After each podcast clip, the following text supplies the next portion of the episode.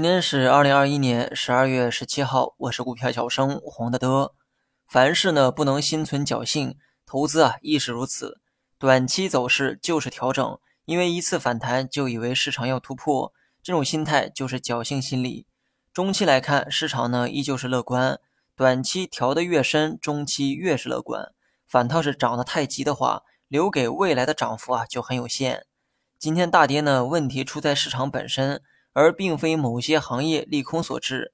消息面来看，英国呢宣布正式加息，据说明年四月隔壁的岛国也要加息，而最受瞩目的漂亮国明年预计也有三次加息。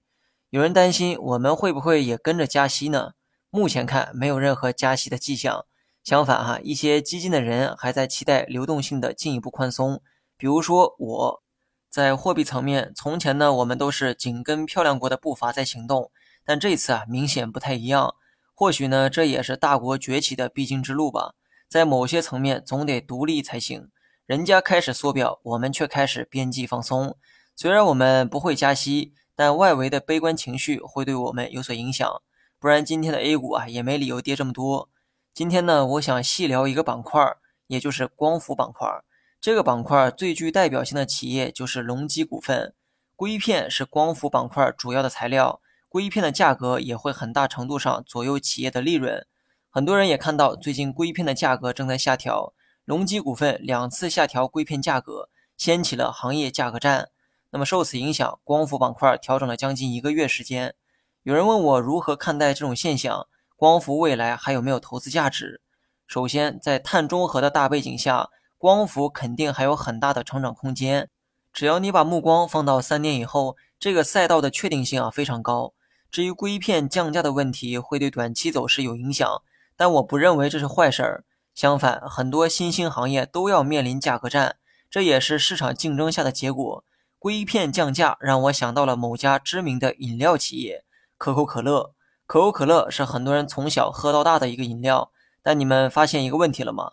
几十年间，物价不知道涨了多少倍，但一瓶可乐的价钱好像总是三块钱，这是为什么呢？你可能觉得这是一种营销手段，公司是想薄利多销，这么理解呢也没有错，但背后还有更深的含义。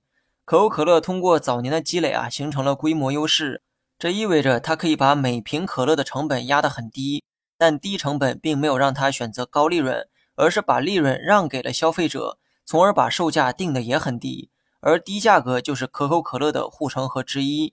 如果有其他公司想入局碳酸饮料这个行业，他就得问问自己，我的汽水能不能卖的比三块钱还便宜？高于三块就没人买，低于三块公司呢就没利润，公司没利润，最后还是活不下去。很显然，三块钱就是可口可乐定下的催命符，本意也是价格战。可口可乐卖三块还有利润可赚，但其他挑战者却做不到这一点，尤其是初创企业根本没有成本优势。或许将来他们也能将成本压得很低，但是呢，很可惜。前期没利润的情况下，他们很难活到那一天。所以，直到二零二一年的今天，你能喝到的汽水大部分都来自可口可乐和百事可乐。那么，从这个例子啊，反观一下光伏行业，龙头公司带头打响价格战，意味着什么？意味着他想给这个行业洗洗牌，让那些没有成本优势的小企业退出市场，进而加大自己的市场份额。硅片降价会对二级市场的股价有影响，但更多呢是情绪面的。从行业发展来看，这个反倒是大浪淘沙的好机会。贴身肉搏之后，龙头企业的优势往往会更加明显。今天这个内容呢有点多哈，但都是干货，希望能打开你的宏观视野，多从行业发展的角度做一下分析，而不要迷恋所谓的短线。昨天减仓了白酒，我的仓位降到了六成左右。说实话，我认为这个仓位啊还是有点低，今后还会找机会再加回来。这两天呢，多观察一下市场的动向，大盘短期的调整还没有结束，也不排除继续朝着二十日线回撤。另外呢，别忘了我之前的忠告，短期啊就是调整，不要因为某一天的反弹就忘了这个结论。昨天和今天就是最好的教训。配置方面，继续关注蓝筹和白马。好了，以上是全部内容，下期同一时间再见。